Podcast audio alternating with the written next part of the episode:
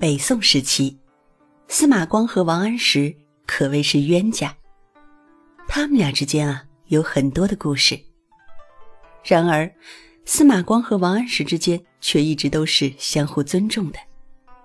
司马光曾经评价王安石：“我和王安石二人虽然政见不同，但目标都是一致的，都是为了国家，没有私心。”司马光是一位心胸开阔的人，在为人方面，他当时啊也得到了很多同僚的赞赏。宋神宗也曾经评价司马光方直。司马光给大家的印象就是，他是一个正直的人，平时说话呢直来直去，从不夹杂任何谎言。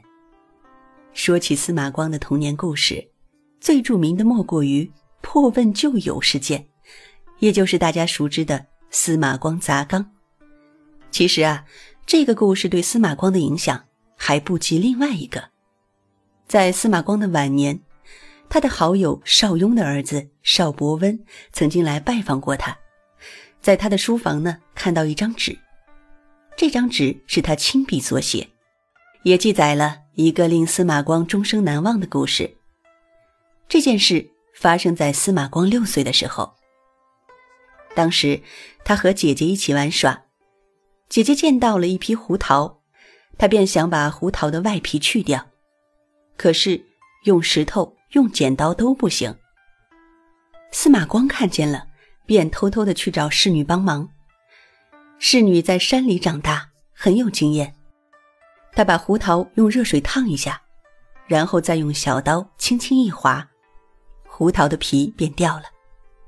司马光大喜，拿着这位侍女剥掉的胡桃向姐姐炫耀，并且吹嘘道：“你看，这胡桃是我剥的。”姐姐信以为真，对司马光佩服不已。司马光也觉得自己颇有成就感。可是，这件事的真相在被父亲司马池知道之后，非常的生气。他当时怒打了司马光一顿，教训他说。你小子怎敢说谎？司马光面红耳赤，对父亲承诺说：“孩儿以后再也不说谎了。”等司马光长大之后，他把这件事情记录在纸上，经常拿出来勉励自己。不曾想，这张纸却被邵伯温无意之间看到，而这个故事也才被司马光的同僚们所知晓。